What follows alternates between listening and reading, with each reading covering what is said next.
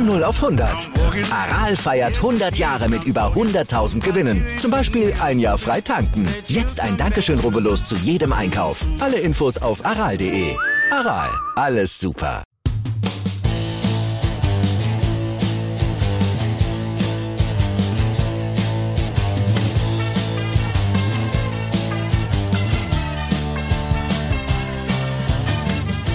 Habe die Ehre. Schön, dass ihr dabei seid. Ich bin Christoph Fetzer. Bissl Hockey geht immer. Wir wollen sprechen über Eishockey. Zu dritt. Allerdings in etwas veränderter Runde. Mit dabei Bernd Schmickerer. Servus.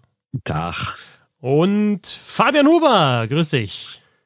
Servus. Wir haben uns gedacht, wenn Ingolstadt so performt weiterhin, wenn da die jungen Spieler ihre Verträge bis 2047 verlängern und äh, ja, wenn wir uns fragen, hat Ingolstadt auch eine Chance, eine Playoff-Runde mal zu gewinnen, also ein Viertelfinale oder noch weiter zu kommen, dann nehmen wir dich mit dazu und quatsch natürlich über den ERC Ingolstadt. Aber ja, nachdem jetzt Berlin fünf äh, in Serie gewonnen hat und äh, ja, ich glaube, da weiter vorn, wie viel sind denn da, Bernd, die da zu zittern anfangen müssen? Wir haben uns gerade die Tabelle so ein bisschen angeschaut. Ist jetzt schon Wahnsinn, was da noch alles passieren kann. Also ja. klar, die letzten bei Bietigheim, Augsburg, da wird sich nichts mehr dran ändern. Und auch am ersten München wird sich nichts mehr ändern. Dahinter so ein bisschen vielleicht noch Positionen, aber gerade um, um vier, um sechs und auch um zehn ist es halt extrem spannend. Ja, würde ich auch sagen. Also ich würde sagen, die ersten vier sind durch, aber ab Platz fünf kann alles passieren. Also Düsseldorf ist ja jetzt Fünfter seit Mittwochabend, seit dem souveränen Sieg über Bremerhaven, möchte ich anmerken. Ähm, und trotzdem ist der Vorsprung auf Platz elf auf Iserlohn beträgt nur neun Punkte. Ich finde, die kann man verspielen in 13 Spielen. Muss man jetzt auch nicht, aber ist auf jeden Fall möglich. Aber selbst wenn sie es nicht mehr verspielen, ist dieser Platz fünf auf gar keinen Fall zementiert, weil zwischen Platz fünf und Platz acht liegt aktuell eigentlich kein einziger Punkt. Jetzt muss man sagen, ja, so gesehen liegt einer, weil Bremerhaven ein weniger hat, hat aber weniger Spiele. Also die Reihenfolge ist aktuell, wenn wir nach diesem blöden Schnitt gehen, ist die Reihenfolge 69, 68, 69, 69. Ähm, da kann ja in jeder Verlängerung alles passieren. Ne? Und ähm, ich würde mal sagen, Fabian, du willst natürlich nicht 15. und 14. werden in der Saison, aber du willst wahrscheinlich jetzt momentan auch nicht 7. werden. Weil dann könnte es passieren, dass die Eisbären noch auf 10 springen und äh, ja, du dann in der ersten Playoff-Runde gegen super heißes äh, Eisbären-Team den amtierenden deutschen Meister spielen musst in der Best of Three-Serie. Ja, das wäre natürlich die absolute Niete so für, für Platz 7. Und wenn du es dann weiterspinnst und sagst, okay, Berlin in der aktuellen Verfassung kann da jeden in diesem Pre-Playoff-Klassement schlagen, äh, dann, dann hast du schnell mal eine Viertelfinalserie München Berlin, obwohl du die schon äh, irgendwie vor drei Wochen noch, noch abgeschrieben hast. Das ist echt äh, faszinierend, äh, dass sie doch noch den Turnaround geschafft haben irgendwie. Man hat die ja immer so ein bisschen äh, belächelt, weil sie, weil sie noch gesprochen haben von den Pre-Playoffs und immer so gefragt, hey, müsst ihr nicht eigentlich eher nach unten schauen? Aber ähm, ja, anscheinend äh, haben sie noch irgendwie die Kurve gekriegt und äh, sind jetzt auf einem guten Run. Fünf Punkte, ne? Es sind nur fünf Punkte Rückstand. Und die sind ja an einem Wochenende theoretisch aufzuholen. Also klar, äh, es ist ja nicht nur ein Team, was du einholen musst, das darf man auch nie vergessen. Ist ja nicht so, als müsste man quasi nur ein Team überholen, sondern die spielen ja alle so oft auch alle gegeneinander, dass da fast nie alle vor dir gar keinen einzigen Punkt holen können. Trotzdem ist Berlin theoretisch, sagen wir mal, in zwei Wochen mal entspannt Zehnter oder Neunter, ne? Habt ihr euch besser vorbereitet als ich und wisst noch das, das oder wisst schon das Endprogramm von Berlin? Aus Ingolstadt ist gestern, natürlich spannend. Gestern Abend habe ich es mir wirklich angesehen und jetzt äh, überbrücke ich mal kurz. Die haben ja so zum Beispiel, ich habe es ja für die Kolumne, habe ich es ja aufgeschrieben, wer von diesen, ich, ich äh, habe ja gesagt, zwei aus fünf kommen in die, also ich würde sagen, die ersten sieben oder die ersten acht müssen sich jetzt keine Gedanken mehr machen. Also wenn wir jetzt äh, schauen, Wolfsburg aktuell auf, nee, ja doch, Wolfsburg ist auf acht, die haben 69 und dann Nürnberg 61, 60. 60-60. Also ich glaube, äh, Wolfsburg muss sich jetzt um die Top 10 keine Gedanken mehr machen. Ähm, aber es gibt jetzt unter diesen fünf, die noch äh, in die Top 10 wollen, also ich sage Nürnberg, Schwenningen, Iserlohn, Frankfurt und Berlin sind das, gibt es ja noch extrem viele direkte Duelle. Unter anderem spielen die Eisbären Berlin zweimal gegen Schwenningen, also im direkten Duell. Und äh, ja, dann haben wir noch so Köln, haben sie noch mit dabei, Iserlohn, dann gibt es das Spiel gegen München ähm, Anfang dann, Februar. Aber ich meine, ja, das sind natürlich drei Spiele, die sind hart. Aber dann kommt eine Phase, Augsburg, Bietigheim, Schwenningen, Frankfurt. Also Krass. das ist natürlich auch jetzt nicht garantiert, aber da kannst du auch mal nochmal als Berlin nochmal zwölf Punkte holen. Ne? Habt ihr guten Draht nach Berlin? Wisst ihr, was da passiert ist? Also ich habe wirklich mal, ich habe mich vor, als sie mal in Ingolstadt gespielt haben, ein bisschen ungehört und man, man hörte dann immer so, da, da muss es wirklich, klar, angesichts des Tabellenstandes, aber ähm, da muss gar nichts stimmen in der Kabine. Klar, du hast eine Mannschaft, die, die anderes gewohnt ist. Du hast einen Trainer, der wahrscheinlich noch nie in dieser Situation war, glaube ich, zumindest, Sergio Bar. Ähm, aber wie kriegst du, wie kriegst du dann auf einmal wirklich den dritten, vierten Gang rein und, und äh, performst? Also ich glaube, es war gar nicht so schlimm. Also natürlich ist die Stimmung in keiner Kabine der Welt gut, wenn du viele Spiele verlierst. Aber ich glaube, dass sie sich immer bewusst waren, dass das nicht das eine große Problem ist, sondern viele Kleinigkeiten nicht richtig funktionieren. Und irgendwann, ich glaube, es klingt total banal, aber haben die einfach angefangen, sehr klar, waren auch Verletzte dann wieder da, dann hat sie nicht mehr so viele Spiele in Folge. Oder hast du einfach mal auch ein glückliches Spiel gewonnen, dann kann dieses Augsburg-Spiel, vielleicht hat das so ein bisschen so einen Umschwung gegeben. Ja, und dann fängt auf einmal Leo Pfödel an, jedes Spiel drei Tore zu schießen und dann läuft es einfach. Ne? Also das klingt total bescheuert, ist das keine richtige Argumentation, aber ich glaube, es ist manchmal gar nicht so magic, wie wir alle denken, sowohl, sowohl negativ als auch positiv. Zur Stimmung, Bernd, kommen wir gleich nochmal ein bisschen, aber weil du Leo Pföderl und ja seinen Streak äh, angesprochen hast, fragen wir da doch mal nach bei einem, der ihn lange spielen hat sehen in Nürnberg. Sebastian Böhm zu Leo Pföderl und seiner Entwicklung auch in der Liga.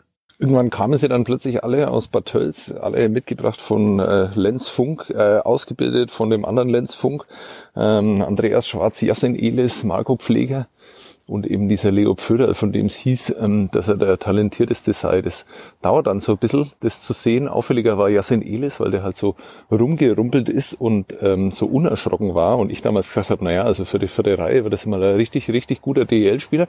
Gut, mittlerweile ist er Topscorer der DEL. So viel ähm, zu meiner Befähigung, solche Expertisen abzugeben. Bei Leo Pföderl hat man das dann schon eher gesehen, vor allem was den Schuss anging. Ähm, Leo Pföderl ähm, war in einer Mannschaft, die damals bestand aus Reimer, Reinprecht, äh, Hiedli, Steckel, äh, wie sie alle hießen, ähm, durchaus gar nicht so unprominente Namen für deutsche Eishockey-Liga-Verhältnisse, hatte er wirklich den besten Handgelenkschuss und das war sehr, sehr früh zu sehen. Man hat dann einfach immer nur jemanden gebraucht, um ihn in diese Positionen zu bringen. Seltsamerweise war das Dave Steckel, der damals vor allem am Bulli äh, stark war. Ähm, so sein Durchbruch hatte ähm, Leo Pföderl dann immer wieder so, äh, wenn es in die Playoffs ging, äh, Beiname Playoff Monster, als er dann wirklich regelmäßig in jedem Spiel getroffen hat, sich dann aber auch dann leider verletzt hat, was damals dazu geführt hat, dass auch Marco Pfleger hat zeigen können, was er für guter Eishockeyspieler sein kann. Leo Pföderl ging aber diese äh, Entwicklung dann weiter und was ich ähm, erstaunlich finde, ist, wenn man sich den ähm, in Berlin mittlerweile anschaut, dass er welch ein kompletter Spieler er geworden ist. Also wahrscheinlich wird er nie 70 äh, Sekunden in einem Penalty Killing auf dem Eis stehen, aber das muss er ja auch überhaupt gar nicht bei seinen Offensivqualitäten, die er hat, ähm, was er auch für spielstarker Spieler sein kann, dass er sogar, wenn ich das richtig verfolge, ähm, hier und da mal einen Mittelstürmer gibt in Berlin. Ähm, das war in Nürnberg noch nicht so abzusehen und es zeigt auch, dass die Entwicklung halt von deutschen Eishockeyspielern halt überhaupt nicht abgeschlossen ist, wenn sie dann 23, 24 sind, sondern dass das dann immer noch weitergehen kann. Ähm, ja, was mir aber am meisten imponiert äh, am Leo Pföderl, und ich glaube, das ist auch was, was er auf dem Eis ganz gut gebrauchen kann, ist so diese absolute Leck mich am Arsch äh. Also Interview ging eigentlich immer so, dass man wusste, okay, ich muss mir drei Fragen aufsparen äh, für den Beginn, die, äh, weil er da mit äh, ein Wort äh, Antworten dann glänzen will und irgendwann kriegt man ihn dann schon zum Reden. Das war äh, immer sehr belustigend, manchmal ein wenig anstrengend, aber auch immer ziemlich cool. Ähm, ja, und ich kann da noch empfehlen, äh, Leo Pföderl und Geisach zu googeln. Da hat er nämlich auch schon große Auftritte als ähm, Schauspieler. Guter Typ, der Leo. Immer noch, finde ich. Und äh, darf man in Nürnberg auch sagen, im Gegensatz zu Yasin Elis zu loben, das ist ja verboten, aber bei Leo Pföderl gehen alle mit. Vielen Dank. Ciao. Leos Leck mich am Arsch Haltung. Ja, genau. Und jetzt muss man sagen, wenn's läuft beim Leo, no läuft's. Also, los laffa, Leo. So viel zu, zu den einzelnen Spielern, aber weil wir vorher über die Stimmung in der Mannschaft gesprochen haben, klar, Bernd, du hast vorher gesagt, wenn es nicht läuft, dann ist die Stimmung nie gut. Aber ich muss sagen, dass ich in der Zeit schon öfter gehört habe, dass da irgendwie die es gedauert hat, bis äh, jeder seine Rolle akzeptiert hat, sagen wir es mal so, weil ein paar Rollen war ja, okay, waren ja schon ja. vergeben in der Mannschaft.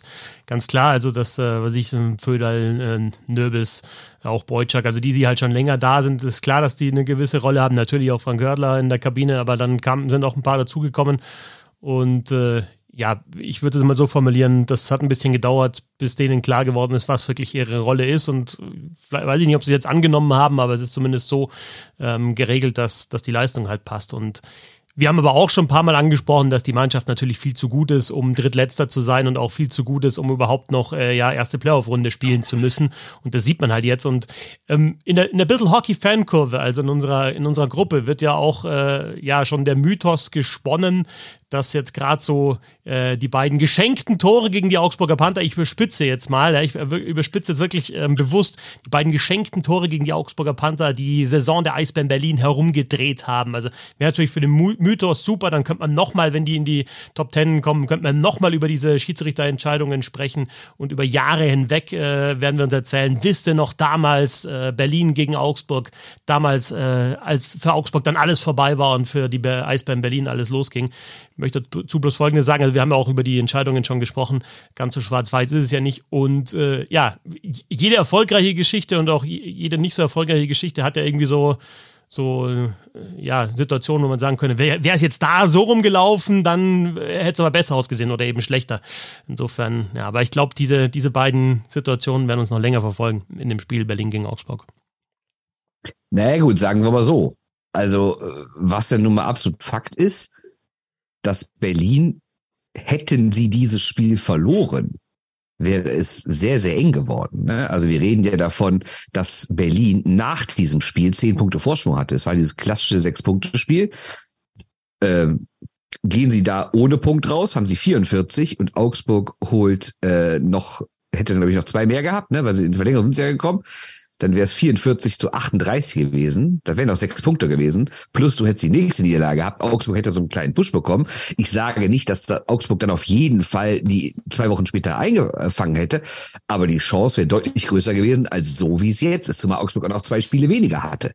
Also natürlich war das ein ganz, ganz entscheidendes Spiel, auch für die Stimmung. Wenn sich erinnert, wie gerade Frank Mauer, der ja auch so ein Gesicht dieser Krise war, dann nachher da im Interview stand und gelächelt hat, oh, dass er das entscheidende Tor gemacht hat. Also natürlich war das extrem wichtig. Ne?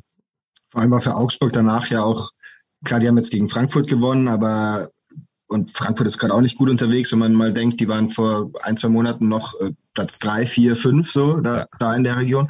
Ähm, aber für Augsburg war danach ja auch die Luft erstmal raus. Also einen richtigen Trainereffekt hat man da ja auch nicht äh, gespürt. Und äh, ja, was ich noch gern rausfinden würde bei den Eisbären Berlin, aber dazu müsste man halt wirklich irgendwie, keine Ahnung, irgendwie halt in eine, einem Coaching-Staff irgendwie kennen, was ich, ein Videocoach oder so, also irgendwie André Rankel. ein Ansprechpartner, André Rankel, genau. Ähm, ich habe einmal in der Eishockey-News gelesen, ähm, da hat das Serge Ban irgendwas über das System gesagt, dass sie halt das System umgestellt haben und das halt ein bisschen gedauert hat. Ich habe es mir jetzt noch nicht so an, genau angeschaut, um zu sehen, ob es da wirklich so eine, eine, fundamentale Systemumstellung gab. Aber das ist ja auch so eine Geschichte. Also eine erfolgreiche Mannschaft, du stehst, äh, du wirst doch nicht das System komplett um. Ich weiß auch nicht, ob das einfach nur eine Floskel war oder ob da wirklich was dahinter war. Also ähm, Interview hast gehört, wo jemand gesagt hat, wir spielen jetzt einfacher. Das, das, das wird ja auch immer so gern gesagt. Wir spielen jetzt einfacher. Ne? Ja. Da können wir, glaube ich, gleich mal so den, den Cut machen äh, und in Richtung Ingolstadt ähm, äh, schauen. Fabian, da bist du ja der absolute Experte. Du siehst die Mannschaft sehr, sehr oft, schreibst du auch für die Eishockey News über den ERC Ingolstadt. Äh, spielen die einfacher oder spielen sie besser oder was ist der Grund, warum die so erfolgreich sind? Denn äh, auch mit vielen, vielen Verletzten, teilweise äh, sind fünf Stürmer ausgefallen. Weiß nicht, ob die immer noch ausfallen. Die drei Topscorer waren damit dabei. Also echt extreme Verletzten, äh, Verletzungssorgen. Und trotzdem sind die halt auf dem Weg Richtung direkte Playoff-Qualifikation. Und in der Saison, so wie sie spielen, und ich habe sie auch ein paar Mal gesehen, könnte ich mir schon vorstellen, dass die auch mal mindestens eine Playoff-Runde gewinnen. Sie mussten auf jeden Fall einfacher spielen. Also du hattest ja zwischenzeitlich sieben oder acht äh, Verletzte und wie du sagst, auch wirkliche äh, Leistungsträger dabei. Hast dann, äh, äh ich weiß gar nicht mehr gegen wen es war, ich glaube gegen Nürnberg mit sieben U23-Spielern äh, gespielt. Ich weiß nicht, ob es das schon mal gab in Ingolstadt, aber ähm, klar warst du gezwungen, ähm, nicht mehr alles spielerisch äh, zu lösen hinten raus. Du hast dich ein bisschen zurückgezogen. Man hat es auch in dem Spiel gegen Nürnberg zum Beispiel gemerkt. Ich fand das ganz faszinierend. Ich meine, am Ende gewinnt Ingolstadt 6 zu 0. Aber ähm, ja, wenn Nürnberg im ersten Drittel das Tor macht, Ingolstadt hat sehr defensiv für ein Heimspiel agiert, dann äh, und diese Phase überstanden, dann läuft dieses Spiel komplett anders. Und dann ähm, ist Eishockey manchmal eben so verrückt und einfach und du schießt ein Tor und du schießt das zweite Tor und du gewinnst dieses Spiel. Aber auch gegen, gegen München, ähm, jetzt letzten Sonntag, äh, knapp verloren, ähm, auch extrem einfaches Hockey gespielt mit dem Rahmen der Möglichkeiten, aber auch, wie wir schon oft über Mark French gesprochen haben, dann so ein taktischer Kniff und, und er sagt im dritten Drittel, okay, wir gehen mehr über die Mitte, durch die Mitte, wir spielen solche ähm, Pässe zwischen die Verteidiger der Münchner und äh, da bist du dann auch nochmal zu einem Torerfolg gekommen über Fabio Wagner. Ähm, also ja, Ingolstadt ähm, spielt im Rahmen seines seiner Grundstruktur äh, einfacher, weil es es muss. Und ähm, ich bin jetzt mal gespannt, wie viel äh, im Laufe der, des Januars, des Februars dann auch zurückkommen. Also Stand morgen spielst du immer noch ohne diese fünf ähm, Verletzten. Jetzt wurde nochmal nachverpflichtet ähm, mit Ty Running. Und ähm, ja, also es hängt jetzt alles davon ab, glaube ich. Du spielst auch noch zweimal gegen Mannheim ähm, wie, mit welchem Schwung du jetzt in die Playoff gehst. Aber, aber tatsächlich kannst du mit der Mannschaft auf jeden Fall ein Viertelfinale äh, gewinnen, keine Frage. These? Wenn es dann geht. Was? Ich habe eine These. Vielleicht ist es gar Ja. nicht so schlecht, so ein paar Verletzte zu haben, die dann, also zu so einem Zeitpunkt, wo du sie eigentlich nicht unbedingt brauchst, weil dann sind die vielleicht in der entscheidenden Saisonphase auch ausgeruhter. Ne? Das Nikita Kutscherow-Theorem von Ja, Bernd Schwickerath. Oder nicht? Ernsthaft? Findest du nicht? Ja, die, die Frage ist natürlich auch, wie schnell solche Verletzten dann wieder rein. Wie hart die Verletzung Also, ist, klar. Wenn du natürlich jetzt ein Bein Äh, gebrochen hast, ist vielleicht nicht so doll, ne? Ja, und da gibt's schon äh, äh, so Dinge in, in, im Lazarett, äh, die ein bisschen schwerwiegender sind. Von denen her muss man jetzt mal schauen, wenn Faser am Sonntag zurückkommen wollte, wie lange äh, er hat noch genug Zeit, um fit zu werden für die Playoffs oder in Spielform zu kommen. Äh, auch ein Höflin, ein Simpson. Also wenn da jetzt nichts nichts schwerwiegenderes mehr passiert, dann kannst du genau eben zu den Playoffs so, so in Topform äh, reinrutschen. Und es war, glaube ich, auch einfach wichtig aus Ingolstädter Perspektive, dass man da jetzt nicht zu viele Punkte hat liegen äh, lassen während dieser verletzten äh, Misere und weiter da irgendwie recht fix in diesen Top 3 oder zwischen Platz 2 und 3 ist. Du hast ja Mark French schon angesprochen. Wir haben vorher über den, den Turnaround-Mythos äh, der Eisbären Berlin so ein bisschen gequatscht. Ähm, ist natürlich jetzt bei French auch so, dass da schnell ein Mythos äh, entsteht. Bernd hat ja die erste Aktion von ihm in der Liga, das erste Ausrufezeichen, äh, hautnah mitbekommen, damals Spiel in Düsseldorf, als er dann in der 3 gegen 3 Verlängerung im ersten Saisonspiel äh, sogar beim Bully den Torwart zieht und es ist halt schief gegangen. Aber da natürlich Macht dann. niemand mehr, ne? Ja, ja, einmal genau. Serge Bahn hat es einmal gemacht. Und das Geile ist, ne, ich habe das damals, weil da rief die FAZ mich an, so zwei, zwei Tage später, dann heißt es manchmal so, ähm, hast du irgendeine Eishockey-Geschichte für uns? Ich so, ja, Riesentrend in der DEL, die, die, die, die Trainer nehmen jetzt alle den Torwart raus, das ist revolutionär, hat in Russland begonnen, können wir eine Riesengeschichte machen. Dann ist aber irgendwas dazwischen gekommen, irgendeine andere Geschichte. Ich glaube, das war schon die erste Eisbären-Krisengeschichte. Im, Zweifel es- war es irgendwie eine und dann Eisbären-Krisengeschichte. hieß es irgendwie, ja, ja, komm, dann machen wir das so in zwei Wochen. Na gut, da war das Thema irgendwie weg, ne?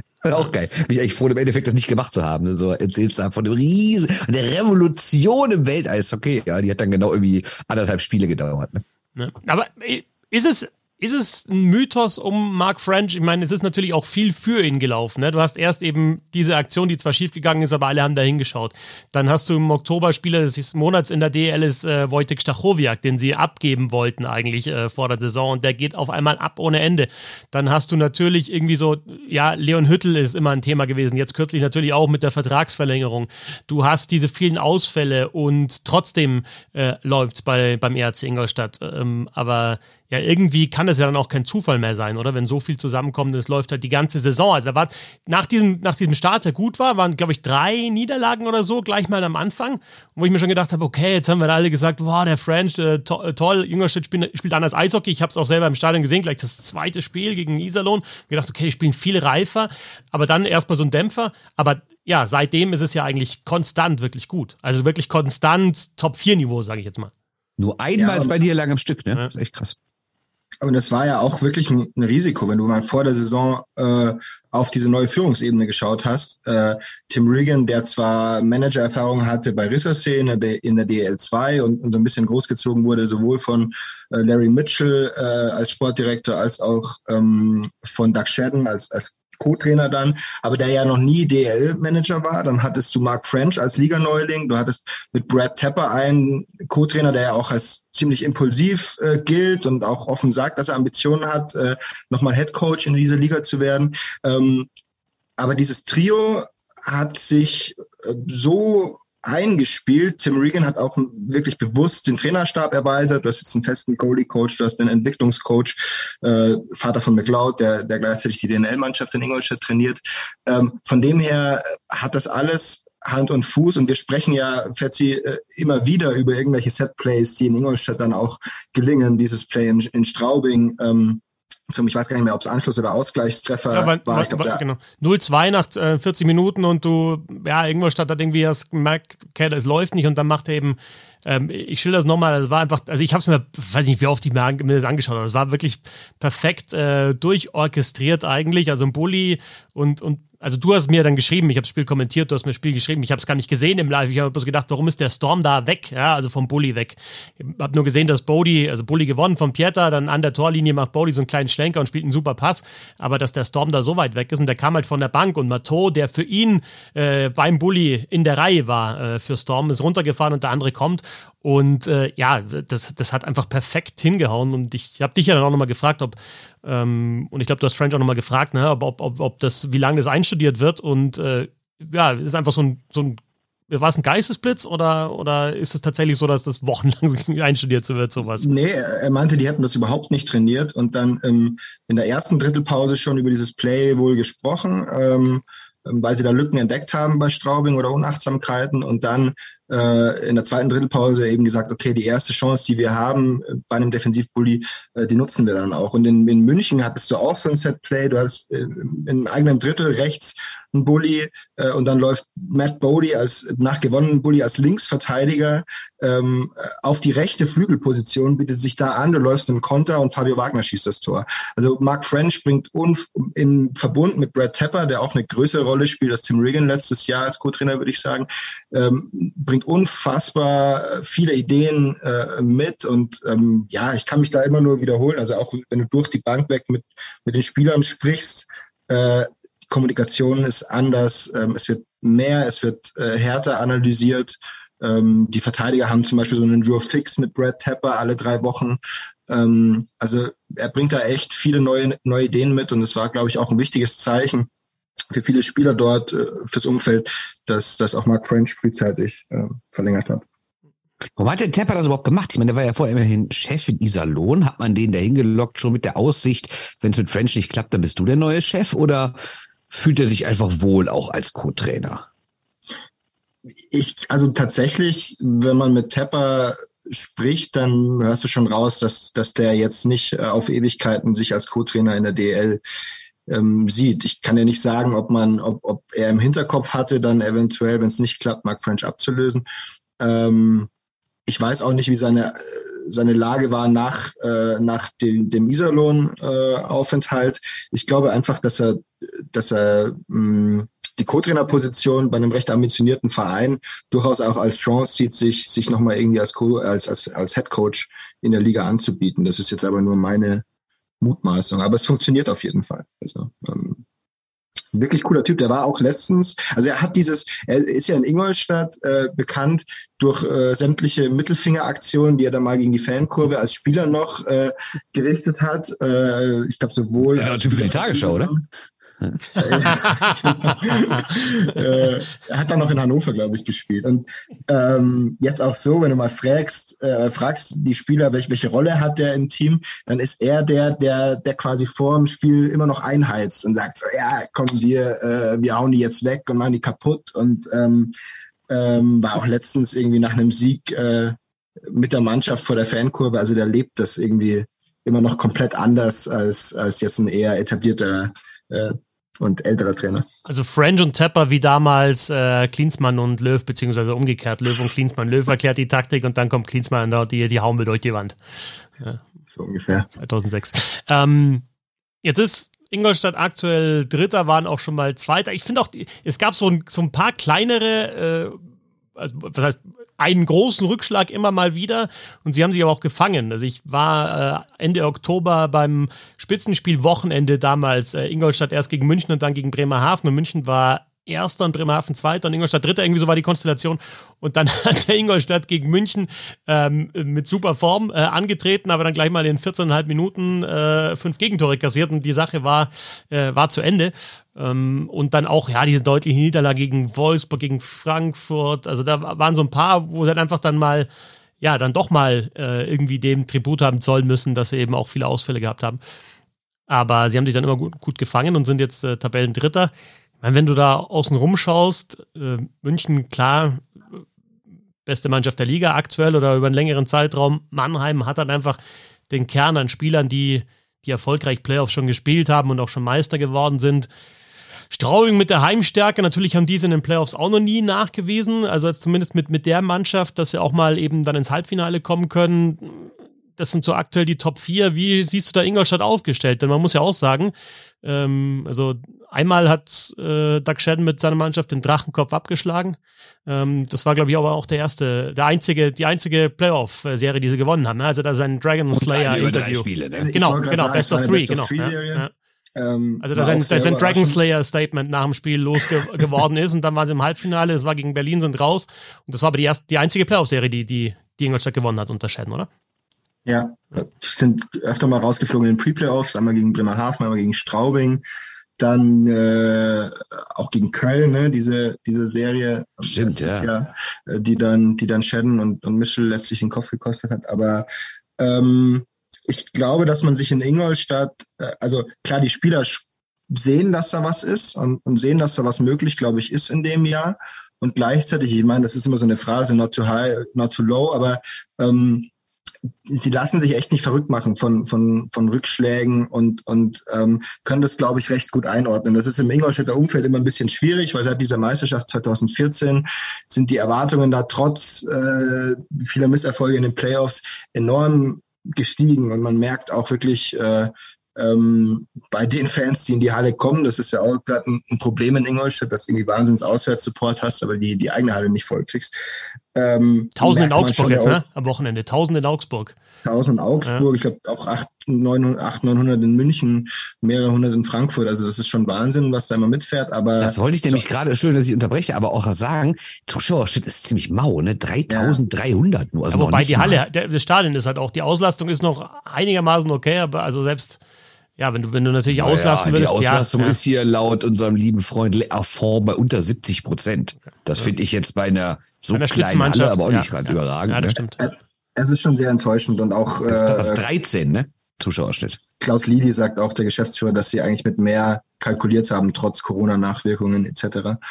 Ähm, ja, aber also bei den Fans, die kommen, das wollte ich sagen, ist die, ist die Euphorie trotzdem enorm und ich glaube aktuell, dass, dass Mark French das recht gut steuern kann, dass man da eben nicht überdreht und seine eigene Leistung schon recht gut einschätzen kann. Und ähm, ja, es wird spannend sein in den Playoffs.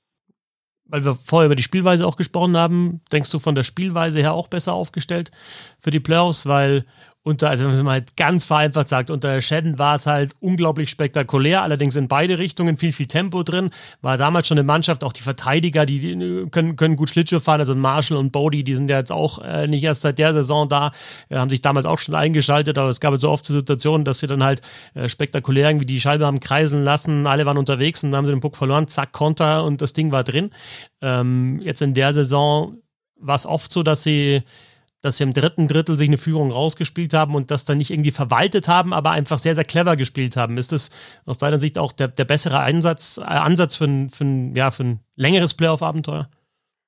Absolut. Und ich habe auch den Eindruck, dass sich Ingolstadt eben durch dieses gute Scouting, durch gute Adjustments während dem Spiel auch besser in so einer Serie auch nochmal entwickeln und steigern kann. Also ich glaube, dass gerade auch das das Problem war unter Shedden, ähm, weil er natürlich sein festes vorgegebenes System hatte, das, das gegen das immer mal wieder ganz gut funktioniert hat, das auch sehr spektakulär war. Aber Leon Hüttel zum Beispiel hat es letztens selbst in, in aller Offenheit gesagt und meinte so, wir haben halt unter Schetten stur dieses 1-3-1-System durchgespielt und, und jetzt passen wir eigentlich, und das fand ich erstaunlich, weil du ja auch mhm. immer als Team mit Ambitionen sagst, wir wollen dem Gegner unser Spiel aufdrücken. Genau. Fand ich auch gut. Ähm, Ähm, und jetzt sagt er äh, quasi, wir passen eigentlich in jedem Spiel unseren Aufbau, unseren Vorcheck ähm, an und bleiben trotzdem in dieser Grundstruktur, wo jeder weiß, was er, was er zu tun hat.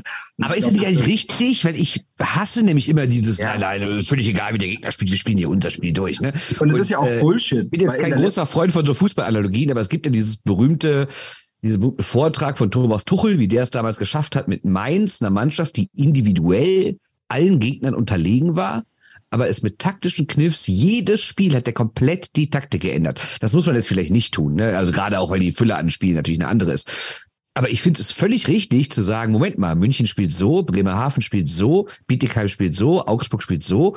Und dann passe ich immer was an. Und natürlich spiele ich in München anders als zu Hause gegen Bietigheim, ist doch völlig klar, oder? Und deswegen mag ich überhaupt nicht dieses, uns ist egal, wer da kommt, wir spielen immer gleich, unseren Stempel aufdrücken und bla bla bla. Und ich finde es total gut, dass einer auch mal sagt, nee, wir passen das an und gucken natürlich, was der Gegner macht und gucken, wie wir unsere Stärken. Natürlich grundsätzlich versuchen wir ähnlich im System zu bleiben, aber immer wieder kleine Sachen anzupassen, um gegen den jeweiligen Gegner auch unsere Stärken besser ausspielen zu können.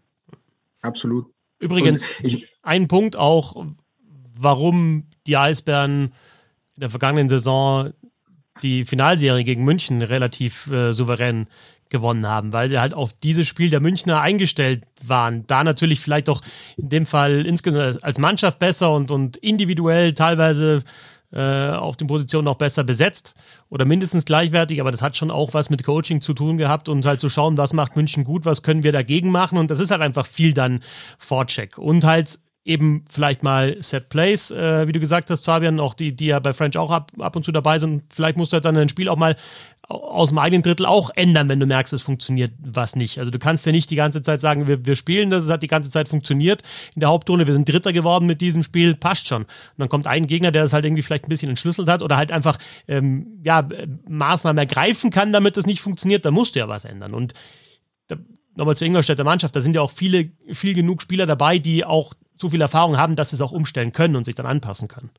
Ja, und du hast, ich habe, das habe ich mir vorhin mal kurz rausgesucht. Du hast in Ingolstadt, äh, das ist Ligaspitze, 14 äh, ähm, Spieler, die über 15 Scorerpunkte haben. Ähm, ja. Und ähm, oft sagst du ja, du darfst keine Passagiere haben und so. Also die Mannschaft ist so ausbalanciert, dass, äh, dass sie eben jetzt einen Ausfall von Simpson, von Faser, von Gibbons früh in der Saison ähm, eben irgendwie abfedern konnte. Und French oder das Trainerteam schafft es, jedem da ähm, seine ganz gewisse Rolle zu geben. Ich glaube, bei Magenta lief das auch letztens, wie viele Spieler im Vergleich zum Vorjahr ihre persönlichen Topwerte in der DL schon übertroffen haben. Ähm, also da sind eben Leute dabei wie Henriquez Morales, wie, wie Stachowiak, äh, Hüttel auch seinen offensiven Output extrem gesteigert. Ähm, ich habe das, glaube ich, bei Fetzi, wir haben schon mal drüber gesprochen. Also die schaffen es wirklich aus einer Mannschaft, die auf dem Papier nicht sonderlich besser ist als, als im letzten Jahr, eher das Gegenteil, ähm, wirklich ein großes Ganzes zu formen. Und von dem her. Elf Spieler mit mindestens zehn Assists, finde ich auch krass. Ja. Also das ist schon ein großes Plus im, im Team. Und das kann auch ein großes Plus sein in, in den Playoffs, weil du eben nicht äh, auf eine Reihe ähm, baust. Es wird natürlich interessant sein, wenn die Leute jetzt wieder zurückkommen, wie, wie stellt er dann auf? Ähm, äh, funktionieren die Reihen dann? Also das wird schon spannend zu beobachten. Ja, das wollte ich nämlich vorher sagen, als du, äh, Bernd, äh, gemeint hast, es ist ja manchmal gar nicht so schlecht, wenn dann die Spieler zum richtigen Zeitpunkt wieder da sind, vielleicht noch so ein paar. Ja, also Frage, ob die dann so, wieder begnügen genau, ne, mit der anderen Rolle. Ja, ne? also ein, zwei Wochen Zeit haben, ähm, sich dann nochmal warm zu spielen, wenn sie wirklich fit sind, ne, für die Playoffs, klar, dann, dann sind sie ausgeruhter, logisch. Aber es hat sich ja jetzt auch wieder eine Mannschaft gefunden. Und ja, äh, ja was machst du dann äh, im Powerplay? Was, wie stellst du die Reihen zusammen? Sind die, die dann eher wieder nach hinten versetzt werden, wenn sie einen Simpson, der wird ja nicht in der vierten Reihe dann länger spielen, sondern der wird dann wieder seine Eiszeit bekommen, Überzahl und auch in den Top 6. Was machen dann die anderen? Das ist dann auch wieder eine Herausforderung für French, ja. äh, das auch zu kommunizieren und äh, da alle bei Laune zu halten, auf jeden Fall. Absolut, ja. Dann schauen wir, nachdem wir die äh, die Chancen der Schanzer besprochen haben, auf vielleicht mal ja, Halbfinale mindestens in den Playoffs aus der DLL nochmal raus und schauen, Bernd, nach Russland. Denn da mhm. hat es ja ein Statement des IOC jetzt auch gegeben, das wieder mal zeigt, dass man Sport und Politik und vor allem äh, Finanzen ganz klar trennen kann. Wie, wie immer, ja, wissen wir hier. Ne? Ich meine, dass das, dass man nicht kann, ist ja logisch, aber äh, es ist jetzt das passiert, was ja Leute, die sich besser mit dem IOC auskennen, ja eh schon vermutet haben, nämlich das äh, Internationale Olympische Komitee hat jetzt mehr oder weniger Russen und Belarussen erlaubt, wieder daran teilzunehmen. Also ähnlich wie nach den Doping-Sanktionen, nicht mit Fahne, nicht mit Hymne, nicht mit Wappen, nicht unter offiziellem Namen, sondern als neutrale Athleten. Aber da geht's erst, aber trotzdem grundsätzlich sind sie wieder dabei. Und da geht es erstmal um äh, Olympia in Paris, also Sommerspiele 24. Aber die Frage ist natürlich auch, was bedeutet das dann für die nächsten Winterspiele? Was ist das für ein Signal an die einzelnen Fachverbände? Was bedeutet das für eine Eishockey-Weltmeisterschaft?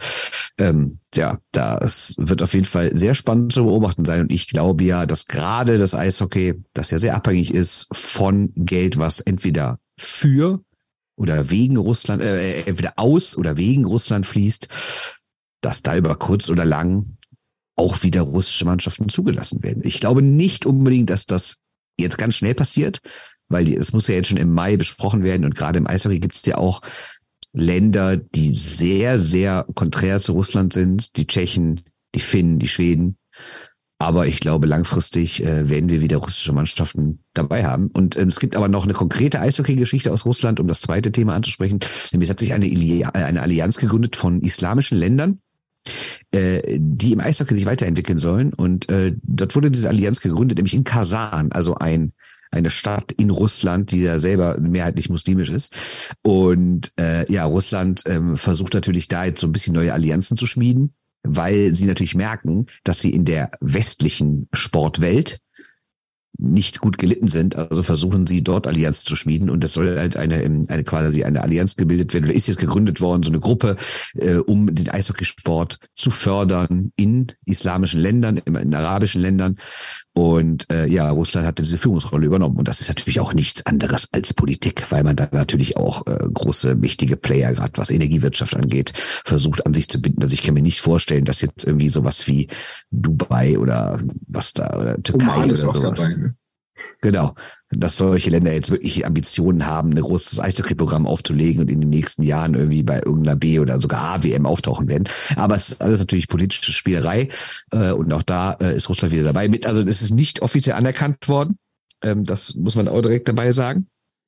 Aber äh, für sich selber versuchen sie es halt. Das heißt, Russland kehrt Schritt, Schritt für Schritt wieder auf die Bühne zurück. Erstens des Weltsports, zweitens natürlich des Eishockeys. Und ja, warten wir mal ab, was daraus wird.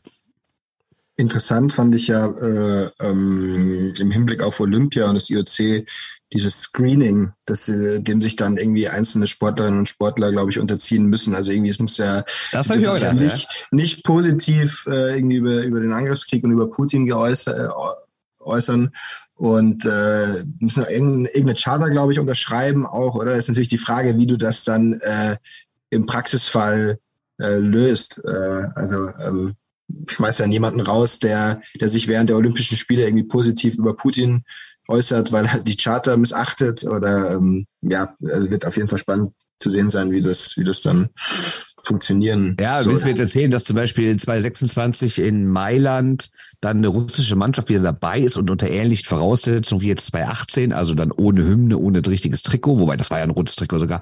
Äh, aber Ovechkin darf da nicht mitspielen, weil er halt hin und wieder äh, Pro-Putin-Sachen über seinen Instagram-Account irgendwie rausgehauen hat. Da bin ich aber sehr, sehr gespannt, ob sich das IOC dann gönnt, ausgerechnet den größten Sportstar des Landes oder zumindest den größten Eishockeystar des Landes dann rauszulassen. Ne?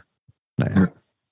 Äh, ja, ein Thema hätten wir ja noch. Ähm, wir haben ja in den letzten Wochen waren wir nicht die Einzigen. Es ist ja sehr viel äh, gelobt worden über deutsche Schiedsrichter gerade im Eishockey. Da läuft's ja richtig runter, läuft ja eigentlich alles perfekt. Und ähm, das hat auch die Champions Hockey League erkannt, hat gedacht, wem können wir denn das Finale, das wichtigste Spiel der Saison, wem können wir das anvertrauen? Und André Schrader ist dabei. Das finde ich doch eine schöne Sache, muss ich sagen. Ich bin aber grundsätzlich mal echt gespannt auf dieses Finale, weil das ist ja zum ersten Mal samstags. Die wollen ja äh, dieses Finale generell ein bisschen aufwerten, also analog zum Fußball, was unter der Woche wegnehmen, an einem Samstag machen. Klar wird das jetzt auch wahrscheinlich nicht Millionen Leute äh, vor die Fernseher locken, aber ich könnte mir vorstellen, dass es trotzdem eine gute Idee ist, so ein Spiel dann mal am Wochenende zu haben und es dadurch auch aufzuwerten. Ne? Erstmal zum, zum, zum Finale und zu, zur Aufmerksamkeit, äh, die äh, dieser Wettbewerb erzeugt. Ich finde es immer noch faszinierend. Also ich beschäftige mich jetzt wirklich viel mit Eishockey, aber das ist was, was mir teilweise dann fast ein bisschen durchrutscht noch. Auch die Halbfinals. Also natürlich am gleichen Tag ist dann schon klar, okay, da spielen sie. Plus aber dann keine irgendwie, deutsche Mannschaft dabei. Ne? Ja, genau. Aber trotzdem es sind, sind halt auch im Halbfinale schon wirklich super Matchups gewesen. Aber wenn du irgendwie das nicht, selbst wenn du in dem Job arbeitest, das, das nicht in deinem, in deinem Wochenplan sozusagen drinnen hast, was ist alles an Eishockey in dieser Woche? Ich weiß nicht, woran es liegt. Also ich, ich weiß es wirklich nicht, weil ich äh, finde den Wettbewerb geil. Ich schaue den auch gerne. Ich habe den teilweise schon im Stadion verfolgt, in, in München daneben vor allem. Es sind super Eishockeyspiele, aber ja, also dieser komplette Durchbruch ist weiterhin noch nicht da. Ach, der dauert auch noch. Also ich muss auch sagen, ich, ich, ich krieg das so mit, entweder über Social Media oder ich bin natürlich im, im Presse-E-Mail-Verteiler von der Champions League und dann kriegt man halt Anfang der Woche, diese Woche sind die Halbfinals, die E-Mail. Oh ja, stimmt. Ne? Also muss ich auch zugeben, dass ich da nicht irgendwie schon drei Wochen vorher weiß, oh, am, jetzt fiktiv gesagt, 25.01., da ist ja das Halbfinale. Ne?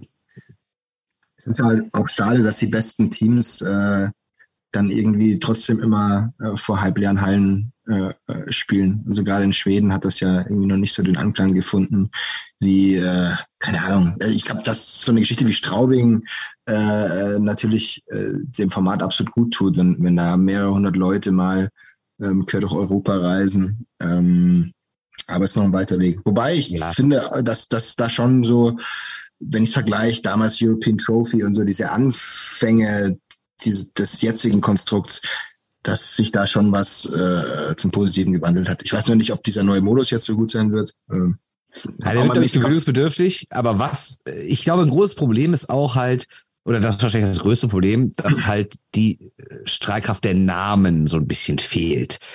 Weil natürlich, also sind wir ehrlich, Gehen wir mal zehn Jahre zurück. Wer von uns, wenn er an schwedisches Eishockey gedacht hätte, hätte denn Frölunda wirklich als so Top-Team definiert? Jetzt tun das alle durch die ganzen Champions League-Siege. Aber wenn man jetzt mal guckt, wer so, oh jetzt bin ich wahrscheinlich wieder, Luleå, wird glaube ich ausgesprochen, ist für die meisten Leute immer noch nichts Großes. Oder Tapara klingt irgendwie nicht doll, wenn man mal ganz ehrlich ist. Das ist total unberechtigt, was ich jetzt sage.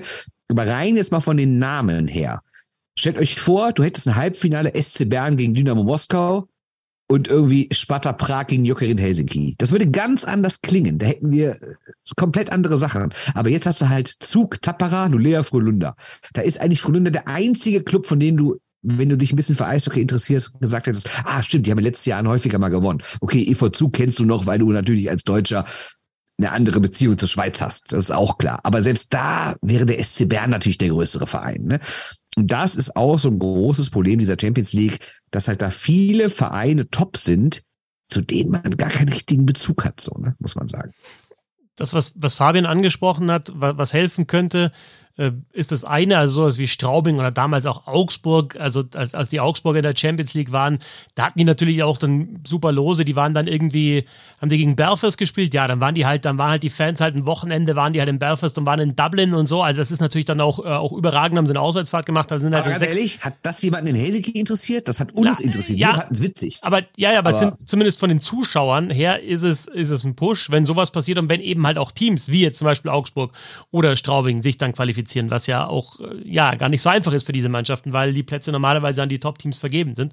Und die andere Geschichte, was man natürlich auch weitermachen kann, um vielleicht so ein bisschen ja, also was ein spezielles Feeling zu erzeugen, ist halt sowas, wie die, die Eisbären gemacht haben, dass die in den Valley gehen zum Beispiel. Ne? Dass du einfach nochmal irgendwie da das mit ein bisschen Tradition und Nostalgie und so weiter verknüpft. Ja, aber das sehe ich ja total negativ. Das sehe ich ja total negativ. Wieso? Dieses, dieses, dieses äh, wir, wir schließen für den Wettbewerb und nicht mal unsere große Halle auf. Ja gut, ja. aber dann sind in der großen Halle sind dann, äh, da gehen 14.000 äh, oder 15.000 rein in Berlin und da sind dann drei da. Das ist dann halt einfach, dann das ist kontraproduktiv. Ich finde es genau andersrum. Ich finde es kontraproduktiv, in die kleine Halle zu gehen und zu sagen, äh, wir nehmen diesen Wettbewerb gar nicht richtig ernst. Das, das spielen wir mehr oder weniger in unserer Trainingshalle. Also ich weiß, der Valley hat für die Hardcore-Eisbären-Fans eine andere Tradition. Ich persönlich finde die Halle auch super.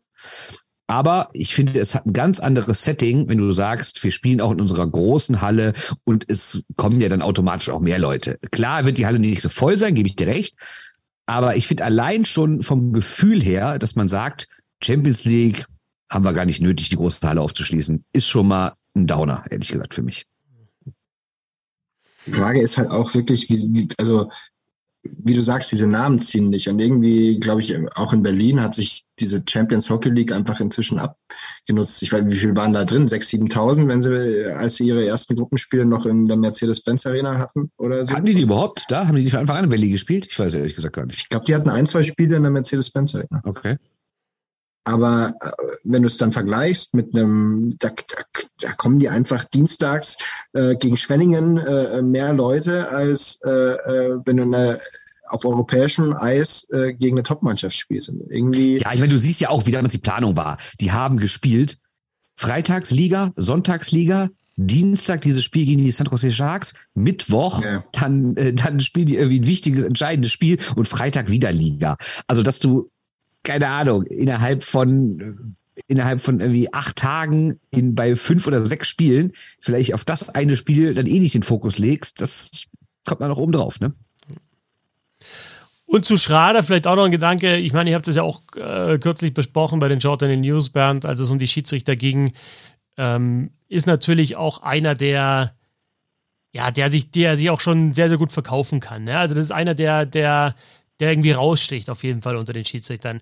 Ich weiß gar nicht mit der Leistung in letzter Zeit, ähm, ich finde es überhaupt schwierig zu beurteilen, was ist ein guter, was ist ein äh, schlechter Eishockey-Schiedsrichter. Also ähm, nachdem die, nach den ganzen Diskussionen um die Schiedsrichterentscheidungen in der DL, ich habe überlegt, also ich verknüpfe das natürlich selber nicht mit Personen. Es gibt irgendwie Fans, die das halt, die halt, oder jeder Club hat so irgendwie einen, wo sie sagen, also ich wisst ja damals noch Pichacek oder Pichacek in, in Nürnberg, ne?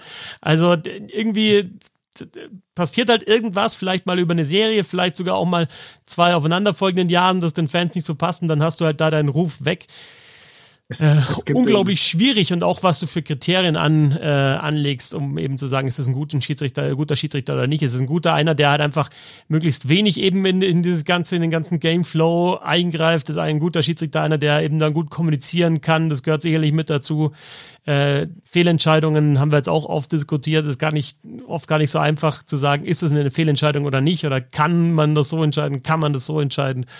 Ja, und ich weiß auch nicht, ob es da irgendwie so, ein, so, eine Art Katalog gibt und irgendwie dann, ähm, ja, eben dann auch irgendwie eine Rangliste unter den Schiedsrichtern. Ich meine, Schrader ist natürlich auch einer, der, der jetzt oft auch in den, in den DLN-Spielen dann einfach auf dem Eis war. Übrigens, nochmal ich ganz kurz. einen, einen Roland Aumüller Fanclub übrigens. Der wird äh, vor jedem Spiel bei der Hast du das Panda-Trikot von dem bestellt, oder was? Damals? so ungefähr. Nee, nee aber ich, ich glaube, Kommunikation ist, was mir immer zum Beispiel auffällt, ist Ex-Profis, wenn sie direkt ins Schiedsrichterwesen gehen, ähm, noch sehr direkt kommunizieren mit den Spielern. Also Lasse Kopitz zum Beispiel, auch äh, ähm, nicht Pichacek, Polacek. Ähm, ich glaube, dass das schon äh, was ist, was einen guten Schiedsrichter auszeichnet. Äh, wobei ich ehrlicherweise mir auch oft nicht merke, wer da jetzt schlecht gepfiffen hat oder äh, nicht, wenn ich, wenn ich irgendwie in die Halle gehe. Also klar, die, die Fehlentscheidungen äh, der letzten Zeit hat man irgendwie mitbekommen, aber ähm, ich glaube, dass viel Essentialisation ist und die, die sonst nicht so viel geben, was die Qualität betrifft. In DL. Hast du recht. Übrigens, äh, nochmal kurz zur Champions League. Wir haben ganz vergessen, jetzt mal den- das Final, die Finalpaarung zu nennen. Luleå spielt gegen Tappara, also Schweden gegen Finnland, 18. Februar wird dieses Spiel stattfinden. Und ich habe gerade nochmal die Statistik aufgemacht von der Champions Hockey League. Da gibt es ja auch eine Zuschauerstatistik. Glaubt ihr, welcher Verein auf Nummer eins ist diese Saison? Egal, wisst ihr eh nicht, Fribourg-Gotteron. Was glaubt ihr, wie viele Zuschauer die angelockt haben? Auf Nummer eins, also der Zuschauer-Krösus der Champions Hockey League Saison 22-23. Im Wie viel hat Schnitt, der im Schnitt? Im Schnitt viereinhalb. Sechseinhalb, sechseinhalbtausend. 4791. Oh, ich habe viereinhalb gesagt. 5000. Quiz gewonnen. War das, das war schon das Quiz, oder? Ich war Du näher hast dran. Quiz gewonnen. Ich habe gewonnen. ja. äh, was glaubt ihr denn, wer ganz unten ist? Okay, kann ich nicht aussprechen. Äh, Krakowia 1200. Wolfsburg ist die schlechteste deutsche Mannschaft mit 1700. Oder sagen wir mal gerundet 1800. Das ist ja natürlich eine absolute Unverschämtheit. ne? Das darf Das sind nur 300 weniger als bei einem DL-Spiel. Also, Stimmt natürlich auch so gesehen. Stimmt, stimmt. Man müsste eigentlich mal ein Ranking machen, prozentualer Anteil von CHL-Zuschauern im Verhältnis zur heimischen Liga. Da ist Wolfsburg wahrscheinlich Meister international. Ne? nee. nee, aber es ist natürlich schon wirklich erschütternd. Also selbst Zürich hat ganz knapp über 2000. Zürich. Also das ist schon eine harte Nummer. war Mannheim auch so schlecht? Die waren gar nicht dabei, Kollege. Ach stimmt, schau, so, so, so gut, so gut. Wenn der Chef jetzt Hockey liefert. Ja. Berlin 2600, aber da will Herr Fetzer natürlich am liebsten, er findet ja mega kultig, wenn man einfach draußen Rollerhockey spielt, auf dem Parkplatz von Halle. Kann man auch mal machen vielleicht. Wer war noch denn dabei aus Deutschland? München 2600. Schon schwer beeindruckend. Ja, dann pack mal 2600 in die große Arena in Berlin. Ist das geil? Ist das Nein, geil? dann würden da mehr kommen. Das ja, ganz sicher, genau. Da kommen dann 10, aber es ist eine große Arena. Zehn nicht, aber es kommt für mehr als zwei. Straubing, euer Lieblingskultverein, 3600. Auch nicht richtig geil, ne? Muss man auch sagen. Ist euer Lieblingskultverein. Ist doch so. Hast du dir nicht äh, im Podcast die Tage erzählt, wie gerne du dir den Arsch abfrierst? Ich gehe einfach gerne in ein kaltes Eisstadion. Das hat, und in Straubing gibt's halt eins. Also, das hat mit Kult jetzt für mich nichts zu Ein tun. Lebenskonzept, irgendwo hinzugehen, wo es kalt ist. Gehört für mich dazu zum Eishockey, weißt du eigentlich auch. Ja, wenn du spielst. Ab Aber ich spiele ja nicht, ich will zugucken. Ja. Aber du sitzt ja, du sitzt ja in Straubing auch so schön erhöht. Ich habe einen Kollegen, der wurde in Straubing schon mal schön Bier über den Laptop geschüttet. Ja, da weißt so du schön, genau. man Da da- kommt, da kommen, zu mir kommen da gar keine Kollegen, ja. Also da, also. Ja, und auch keine, die Bier drüber schütten können. Äh, also Bernd, du lieber dann erst noch hier im Bankenviertel in Frankfurt unterwegs oder im Anzug und Krawatte und dann in die Halle da in die Warme. Alles klar. Ja, aber erst zehn lockerst, später. Lockerst du da die Krawatte auch oder, oder lässt du die gleich an, wenn du hingehst? Ja, und dann kann ich mich drin aufhängen, wenn, wenn meine Mannschaft verliert. Das ist schön, ne? Gut, äh, Freunde, äh, Feinde, ich bin da, Feinde. Ja. Ab jetzt. Klar. Hat Spaß gemacht. Das waren Bernd Schwickerath und Fabian Huber. Vielen Dank, ähm, äh, Fabian, dass du dir die Zeit genommen hast und uns da auch zum ERC Ingolstadt äh, mal wieder ein bisschen was Schönes erzählt hast. Danke dir. Ich hoffe, ich habe im äh, Bömi nicht seinen Platz hier weggenommen. Oder habt ihr den jetzt gekickt für die Woche? Unschaffbar, unschaffbar. Nein, Sebastian kann man nicht kicken. Äh, der, der, Äh, Seba Grüße an Sebastian auch, der hat mir letztens geholfen, als äh, in Nürnberg in Ingolstadt war und ich hatte, äh, du musst ja für die Eishockey News immer kurz vor Spielende die besten Spieler des, des Teams, äh, der Teams küren. Ich hatte keine Ahnung, wenn ich von Nürnberg äh, wählen sollte. Das finde ich eh krass. Also, das so komplett beide Mannschaften. Also klar, manchmal schießt einer drei Tore oder der Torwart hält halt alles. Aber ich finde das auch immer total schwierig, dann zu sagen, wer war beim Gegner heute eigentlich so richtig gut? Denk ich mir so, so ähm, ja, äh, der da. Ne? So. Was hat er gesagt?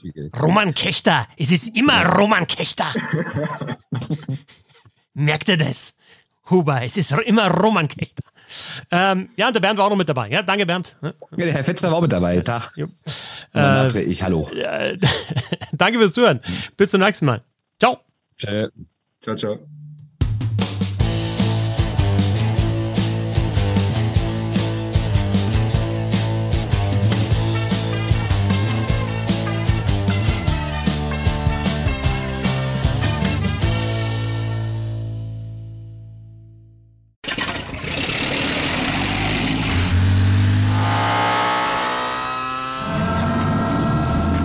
0 auf 100. Aral feiert 100 Jahre mit über 100.000 Gewinnen. Zum Beispiel ein Jahr frei tanken. Jetzt ein Dankeschön, rubbellos zu jedem Einkauf. Alle Infos auf aral.de. Aral, alles super. Ich habe mich natürlich schockverliebt, weil die war wirklich ganz, ganz klein. So begann die Mensch-Hund-Beziehung zwischen Christina und Tierschutzhund Frieda. Und wie es danach, nach dem ersten Moment der Verliebtheit, so weiterging und welche Klippen es danach zu umschiffen galt, das hört ihr in der neuen Ausgabe von Iswas Dog, dem Podcast für harmonische Mensch-Hund-Beziehungen. Ist was, Dog? Mit Malte Asmus. Überall, wo es Podcasts gibt.